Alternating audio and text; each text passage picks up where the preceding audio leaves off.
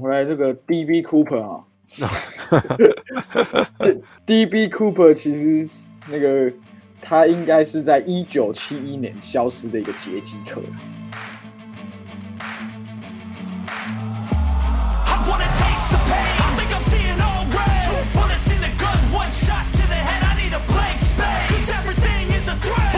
不知道发生什么事情，就是我一口气看完了那个十季的六人行哦，然后看完之后，他们不是在前年有一个同学会吗？对，那个要 HBO Max 才有。对，然后那个我也看了，然后就瞬间有一点时光机的感觉，你知道吗？对，从第一季看到最后面。我要讲的事情是。不知道为什么，接下来我看完那个实际的六人行之后，他开始推我看一些杀人魔的东西，然后，所以，所以我的那个演算法开始出现一些什么恐怖室友啦，然后杀人魔档案啦，对，然后我就想，为什么他的演算法会接在六人行的后面？你知道？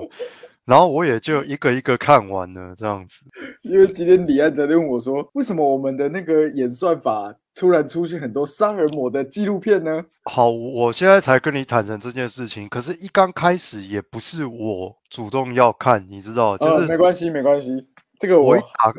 我打开那个界面，它直接就列出一排，那我就点了。我记得我第一个看什么，食人魔达莫，就那个 Jeff Jeffrey Dahmer 那个。那个戏这样子，快银演的影集啊，对对对，然后好，他推荐我看完就算了，结果接下来就是一连串的纪录片，全部都是在讲杀人魔的。然后因为我之前有在看那个《My Hunter》，我就想，那好吧，我就顺便看一下，然后就哦，就大概知道一下美国从你知道六零年代到九零年代到底都发生了哪些事情这样子。我之前是有在看那个《D.B. Cooper》，嗯。就是那个消失的劫机客，他不是还有那个什么跳伞还是什么？对，跳。我知道 D.B. Cooper，哎，D.B. Cooper 呢是一个 F.B.I 抓不到，这几十年来都抓不到的通缉犯。然后那个什么，他还带了钞票嘛？他不是要，就是威胁说要带钞票，然后后来钞票就沿路撒在那个。挂在空中的，对，飞的那个路线当中，他跟空姐说要跳级，所以背着就跳下去了，然后都没有人找到他，对，没错，销声匿迹，这才是货真价实的人间蒸发，跟台南八十八枪的祖先安姑哎，还有枪手一样，都消失在这个地球上了。我今天才写了一篇文章，是在讲我妈的一个回忆录，我不知道有没有在你的频道讲过这个事情。是，或者是我私下跟你聊天的时候，好，那我快速讲一下那个故事。你大概知道，在那个仁德中山路跟那个高铁的那个交叉路口，对，那好，差不多在一九九零、一九九一的时候，我妈本来是在台北，然后后来她就因为结婚嘛，她就调回来台南了。然后那个时候她刚进刑事的。前几年而已，结果有一天她接到一个案子，就是以前那个地方其实长得不像我们现在认知的这个模样，就是路没有这么大条，然后也没有那个高铁的轨道经过什么。以前那里就是一个很乡间的道路，它是连接仁德到归仁之间的一条路，就这样子而已，也没有拓宽，然后也没有多少的路灯这样子。可是那边有一个工业区，有一个。有一些加工厂这样子，好，然后我妈接到一个案子，就是有人报失踪，说他家女儿不见了。本来是先报派出所，派出所经过几天的搜查，才发现说，哦，找到他女儿，他女儿已经死了。然后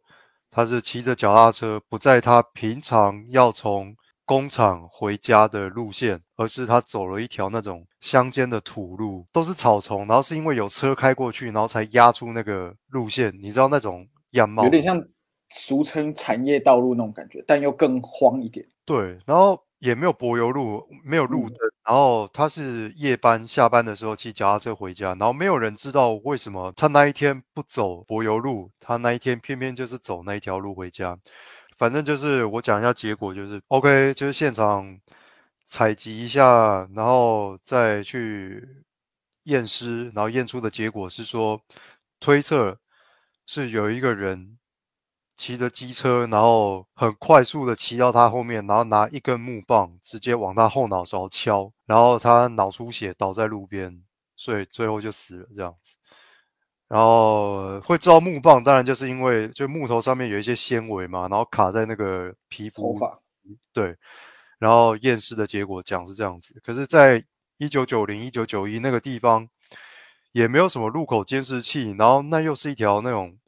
土路、产业道路那一种很很荒芜那种地方。然后你要问附近的住家，那附近的住家在三更半夜也没有醒来，然后也没有什么店家。这样对，你要去查，根本也没有什么目击的证据，所以当时那个案子就变成一个悬案。然后我妈就一直很，她一直挂在心上，就觉得一件案子没破，她心里面很不爽。这样子，好，这件悬案过了差不多十七年，来到了二零零六年左右，有一天也很奇怪，耶发生了一个案子，在几乎一模一样的同一个地点，这一次是一个差不多七十几岁的一个老人家。一样，半夜的时候，他就是说，他家里面的人是说，他要去巡田呢，被损残的呢，骑脚踏车出门，挂没啊？对，大概三四点吧，就是那种大天快亮的时候。对对对，然后就也是一样，依那个地面就路面的那些痕迹啊，还是什么，他去验尸什么的，一样也是有人骑机车，然后拿木棒往他后脑勺敲这样子，然后就走了。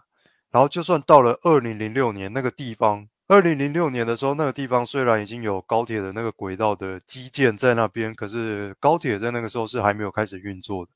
然后那个路口也还没有扩增成现在这个样子，所以，再一次那个案子也很难再查下去。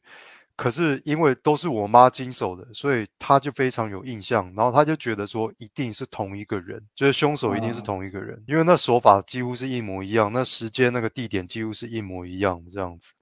可是直到现在，我妈到这个年纪，她也快退休了，然后她一直觉得她这辈子应该没有办法破那个案，然后她一直有一种你要说不爽也好，或者遗憾也好，他一直觉得说。如果他在一九九零那一次他就有抓到凶手的话，他其实是可以避免二零零六年再发生那件事情。那人是不可能消，你知道，完全消失不见，他一定是躲在什么地方。所以许多年来，我妈一直在猜想对方是一个什么样的人。她一直觉得说。那个人就一九九零的时候，他很有可能是一个年轻人，很有可能他只是一个国高中生，半夜骑机车在外面乱晃。他也不是埋伏，他不是尾随那个那个第一个受害者这样子，他只是随机看到，然后就决定就是要恶作剧，就是要打人就对了。只是他没有想到会打死人。然后很有可能他是年轻人，因为校园是一个相对封闭的环境，然后当时也没有网络什么，可能他打完，然后他回到日常生活，回到学校去，他也无从得知这个消息，那警察也不会查到学校里面，是这样子。然后也因为有这样的经验，所以他的人格养成，他就会觉得说，哦，反反正就是怎么讲。我可以这样随便打人，然后我也不会遭到报应。所谓的报应，当然就是警察也没有找上门这样子。所以在多年之后，尤其你知道，在乡下地方，很多笑莲娜是走歪路的。所以，就算他成年了，多年之后，他也是可以可能一时心心情不爽，或者是他觉得说，很多年前我曾经做过，那我再做一次，应该也不会有事。反正警察也找不到我，所以二到。对，在二零零六年的时候，他又重复了一次这样的行为，这样子。然后我觉得是蛮惊悚的，因为有的时候我骑车回关庙还是什么，也是会走，也是会经过那条路线。如果你知道那那条路线的话，大条的，就是一路从仁德，从台南市区经仁德归仁，再到关庙。对，然后我经过那边的时候，我都会再绕过去一下。当然，现在那一条路已经有铺柏油路了，然后也有一些路灯啊，然后也有一些那个叫什么农舍哦，就是或者小工厂陆续开在那边。可是你回想当年那些都是没有，那个地方完全就是一个很偏僻的地方，这样子。很荒凉。然后对，然后我都会看看个两眼，然后我一直觉得说。这个长达从如果假设从一九九零年开始算到现在也有三十年，超过了吧？对，我在想，我一直在想说，这三十年来，这个人他一定是当地人，因为也只有当地人才会在三更半夜的时候知道有这一条路。对，尤其在一九九零那个时候，这个人一定是当地人，然后所以他才知道有这条路。也就是说。在过去这三十年当中，这个人很有可能他已经不知道经过这个路段多少次了，说不定他每个礼拜都会经过，我不确定，甚至是每天，对，有可能是每天这样子。然后在这种频繁的经过的次数中，也许很多的陌生人都跟他交叉而过，但没有一个人知道。他其实在这个地方，其实杀杀过两个人这样子，嗯，然后这件事情仔细想就会有一点毛骨悚然，我自己是这样子觉得。然后，如果我妈的猜想是正确的，假设她当年是一个高中生好了，我们就说她是十七岁加个三十二，她现在也快要五十岁了吧？然后假设她要么是住在。仁德或者是归仁一带，所以很有可能他就是你只要在仁德或归仁，然后差不多是将近五十岁上下的男性，都很有可能是嫌犯这样子。对，对，尤其经过那个路段，我不我不知道如何跟你很准确的说出那种感觉，你明白？我一直我一直觉得。那个人还在，他还在过他的正常生活，他不会搬家，他不会说什么搬到什么桃园、台北，还是他就移民到另外一个国家。我一直觉得他还在，他还活着，然后他还在过他的日常生活，甚至有小孩，甚至当了阿公。对，有可能，说不定，然后又说不定，我在猜，又说不定，为什么会相隔十多年呢？很有可能就是。他在年轻的时候，他就有这种暴力的倾向嘛，所以很有可能他都二十出头的时候，他因为犯了什么罪被抓进去关，所以他消失了十多年，然后等他再被放出来的时候，他才又有机会去袭击，就是犯下第二个案子，所以中间这十多年，可能他就是不知道又犯了什么罪，是是被关的，对，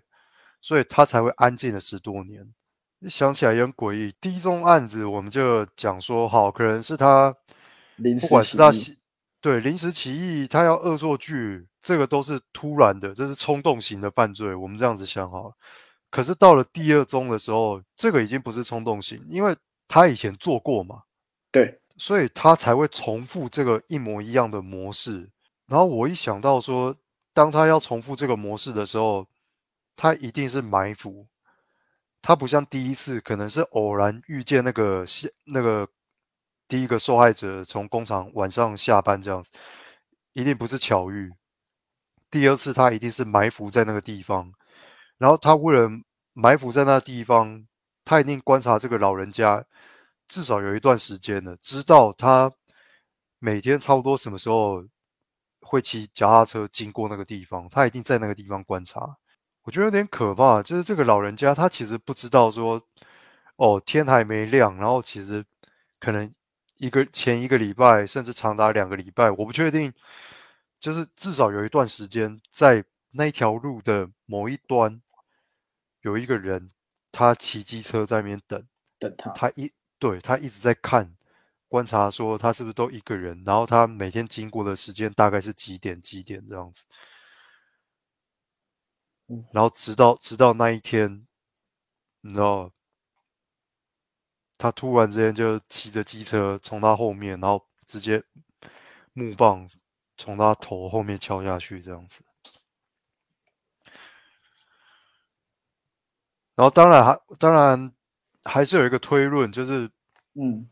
本来是在想说是不是有可能两个人，因为不同的犯罪者，呃，不是不同的犯罪者，而是一台机车上面坐着两个人，一个人负责骑车，另外一个人负责打。巧，对，嗯，可是可是这样子的话，反而会增加这个难度。就是所谓的难度，就是怎么讲？好，如果这是一个共同犯罪的话，越多人参与，其实你的你暴露的风险就越高，因为你不确定你的搭档会不会说溜嘴，哪一天跟人家说溜嘴，你知道？对，然后会说为什么？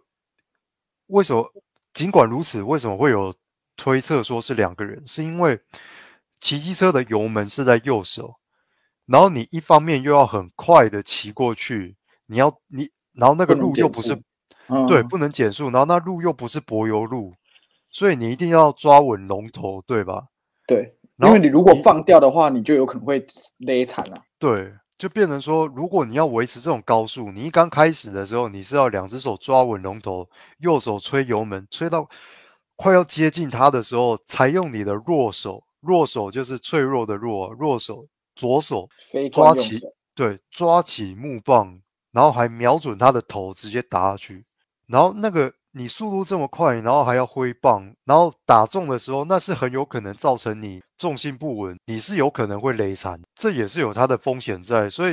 嗯，警方在推论说，警方才会推论说，是不是也有可能是一个人负责骑车，另外一个人负责打，这也是一个可能性啊。这样子，反正总而言之，直到今天这个案子，这两个案子没有破，然后是用同一个手法，这样，它不是发生在遥远的美国，它不是连环杀人案，他没有 Netflix 帮他做成纪录片什么的，可是他就活生生的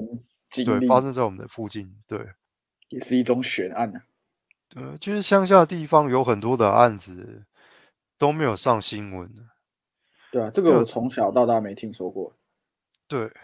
其实乡下有很多案子都不会上新闻的，大部分的时候就是会上新闻的，都是一些怎么讲？你知道发生在大都市里面的案子，嗯，新闻记者比较会报这些东西。可是，在乡下的事情，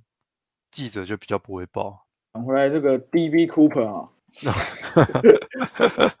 D.B. Cooper 其实那个他应该是在一九七一年消失的一个劫机客啦，距离现在已经哈四四五十年了嘛，一九七一年对吧？已经呃五十五十多年了。五十一年了，哇！对吧？已经五十多年了。他从他劫机完之后呢，拿到这个赎金，就从高空一跃而下，带着降落伞一跃而下，然后消失在这个地球上。然后那些钱也从来没有出现过。因为他跳机的那个点实在太大了嘛，就是你要搜索那个山那个山区太大，可是他们有对，可是他们还是有找回十四张还是多少张的钞票，然后可以证明说，OK，他是跳在这一带这一这一个这一区，当然还是没有找回大部分的钞票，也没找到人。然后后来他们其实有记录下那一笔钞票的序号还是图案，因为那个时候好像美国正在换钞吧。对他们说，他 D.B. Cooper 是要求要完全不连号的钞票，对，然后要二十万美金。可是 FBI 还是有记录一部分的钞票，然后这一部分的钞票就是其实在美国的四个地方有被使用过，好像是二十二十块钱还是五块钱。对，他是要、就是他是要全部都要二十块的。哦，二十块，对，那就是对二十块。可是这二十块是分散在美国的不同的州，所以你也无从去追踪说源头是在哪里，他到底是在哪里花掉这些钱的这样子。而且因为在一九八零年的时候，有一个小男孩在那个区域的河边啊，他发现那个背包，就是你刚刚讲的那些钞票，里面有两百九十张，到那个时候唯一的线索。然后后来听说，二零一七年那个你你如果去看那个影集啊，Netflix 叫嗯《消失的劫机客》，它里面有一群人哦，就是嗯有分很多派。有很多民间调查小组，什么 D.B. Cooper 小组啊，然后还有专门写书的传记作家，全部人都在嗯找这个 D.B. Cooper。嗯，对，他就是有有去找到一些，比如说降落伞的碎片啊，哦，对啊，就是有对，有一些政务，然后就说要要这个福伯勒，你知道福伯勒的梗吗？福伯勒呢？福伯勒就是那个解说电影的小哥们，不知道为什么他们讲 FBI 会被他们国家的、哦。会被他们国家的那个审查机制，所以他们 FBI 讲福伯勒，福伯勒把这批证物全部收走，嗯，对，所以 FBI 就把这些东西听说又要重启调查，但到现在真的没有人知道，而且在这十几几十年来的过程当中，有各式各样的人声称自己是 DB Cooper，但是后来被证明全部都是假的。嗯，因为我之前看了《My Hunter》，然后我觉得的确从美国从六零年代开始，就是出现了大量的这种，你知道，不管是连续杀人狂，或者是什么样的邪教的，或者是大型抢劫或恐怖攻击的这这种案件，对对对对，有很多，真的有很多。然后我也在猜想说，是什么东西引起这个现象？对，然后比如说像那个什么琼斯镇惨案啊，对，然后还有什么邪教集体自杀，然后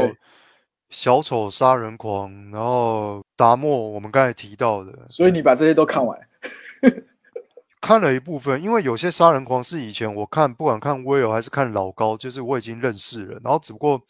那嗯。个他现在推荐给我看纪录片，等于是更仔细的嘛，因为老高那毕竟就是十几二十分钟这样子在介绍，对，是，然后纪录片他就可以去访问更多的当事人，然后整理出什么地图啊，然后甚至有些是还寄信到警察局挑衅，他们还有把那个信就扫描就剪进影片嗯里面，然后说他也对对画了什么符符号什么解码的这样子，好像那个黄道带嘛，Zodiac。对，也是没找到，他也是其，对他也是其中一个。有很多的专家不断的在回想说，回到刚开始，就是为什么过了六七零年代之后，这种现象级的事件突然爆发这样子？有人说可能是因为越战的关系，然后加上社会的开放、嬉皮文化、嗑药的文化，然后甚至还有一点就是，呃，女权。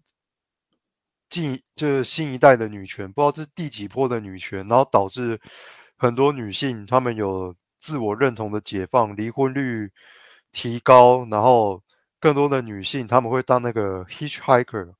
就是在路边招车，然后嘿，就是你知道比大拇指要拦车的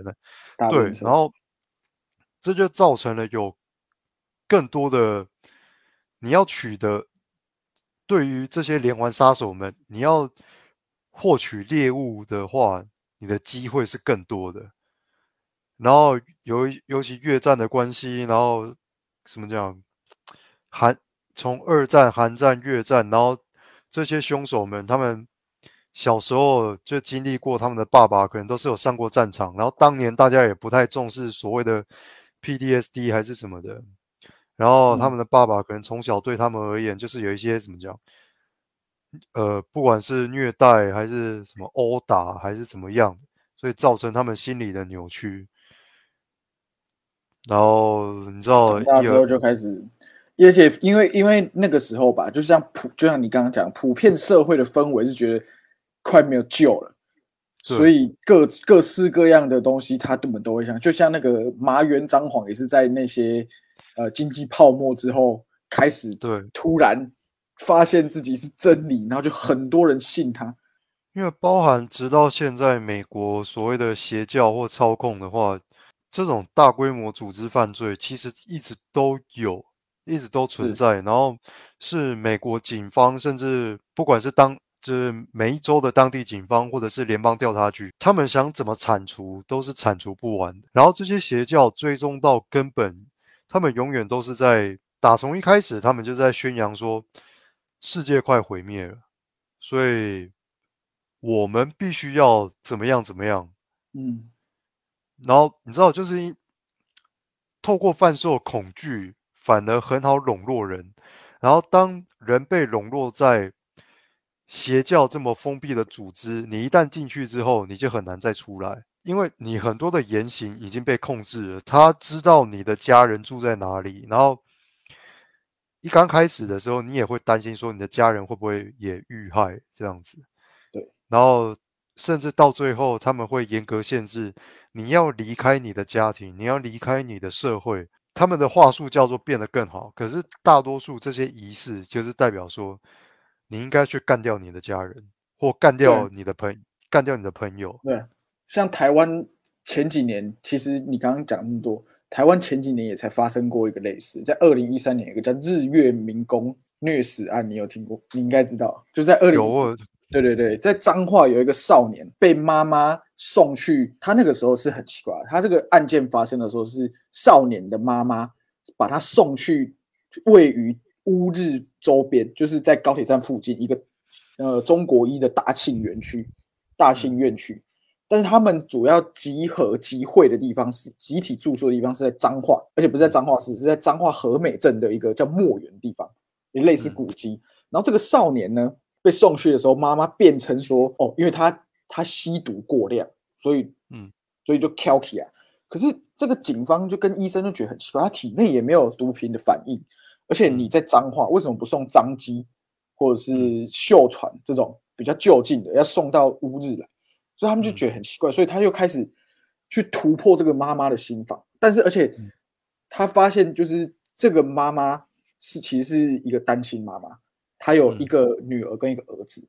那这个女儿呢，就是因为她婚姻失败嘛，然后她可能离婚前或离婚后，这个我们不太了解。可是她就加入了这个所谓日月民工，哦，就是要什么妇女觉醒啊，然后你你要对这个家庭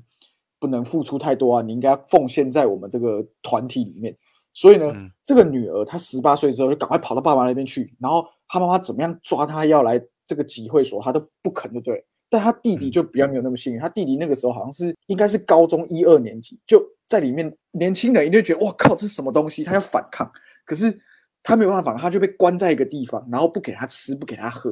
让他自，然后甚至还虐打他。有一天事情就这样发生，有一天他要，因为我前天刚，我印象蛮深，我前天刚好被《晋周刊》推播到，他就说这个少年有一天说，好像暑假还是寒假，说要返校打扫。但这个，嗯，这个团体的负责人就不让他去，然后就把他关起来虐打他。就后来发现，在验尸的这个过程当中，发现有，比如说皮肉伤一定有嘛。那横纹肌溶解症，因为他长期可能被虐待，然后营养不良，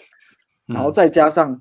呃，有脏器的挫伤，就怕个奶熊啊。对，然后后来才慢慢去突破这个妈妈的心房，然后而且发现这些教众居然还从脏话，因为那个时候警方就已经觉得这个地方太可疑了。他们就一直守在那边，然后他们居然还把这些教众说借故说哦，我要回家什么，跑去清水休息站串供。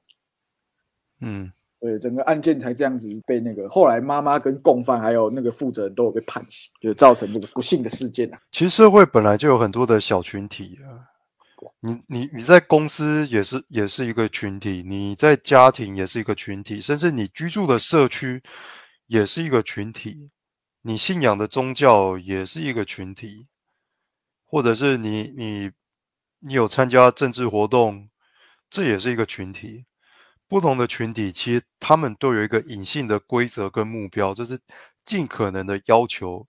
我群体里面要统一化，就是我要我这个群体里面所有的人，我的思想是一致的。对，我们的。所有的行动都必须要是一致的，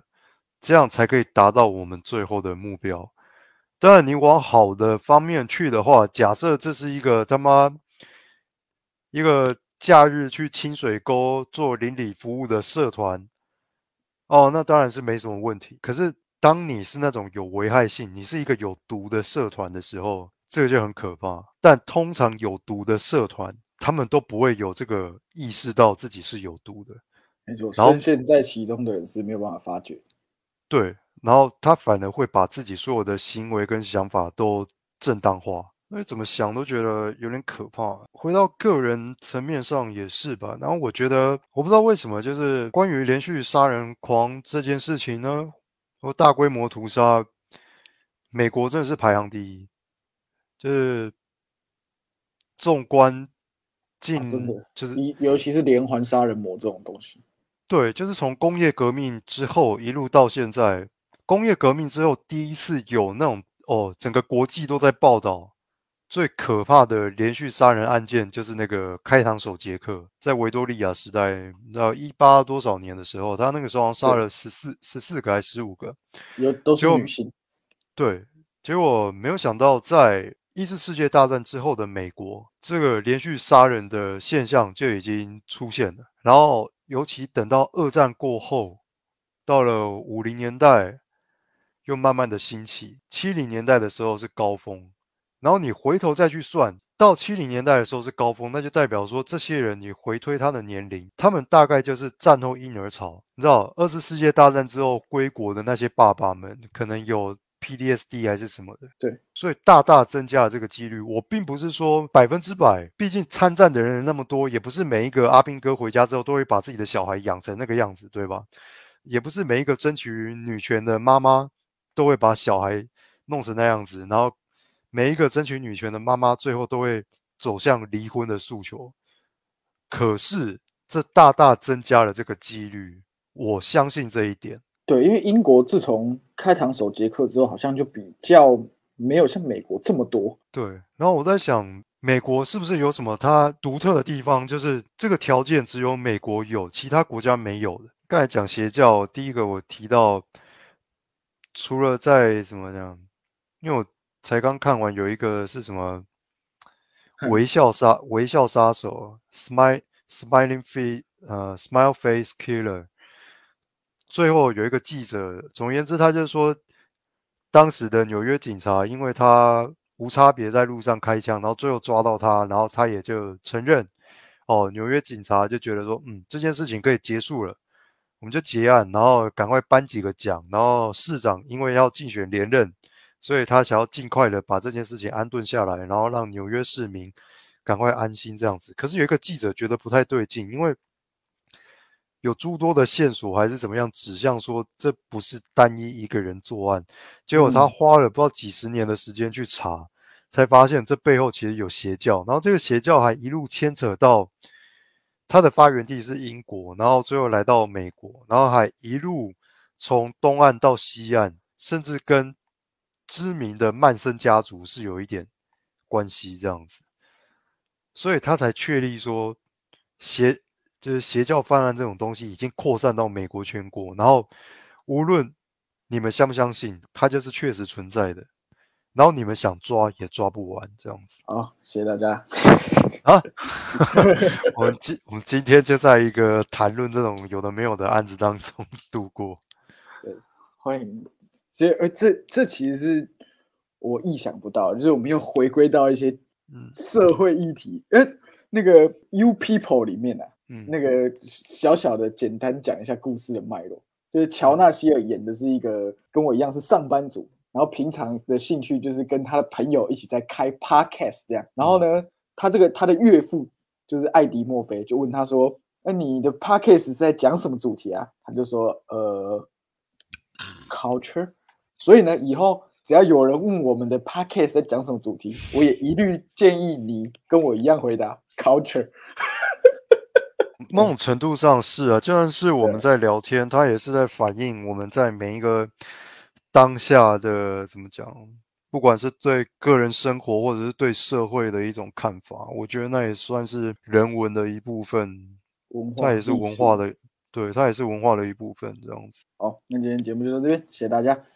欢迎持续锁定我们影像重生 Podcast。现在 Spotify 跟 Apple Podcast 都有五颗星的评价的功能。如果你觉得我们讲的东西这个 culture 还算对你的胃口的话，欢迎留下五星好评，并且订阅我们。我是波友，谢谢大家。我是关淼成，谢谢大家。我们下周见，拜拜。嗯，拜拜。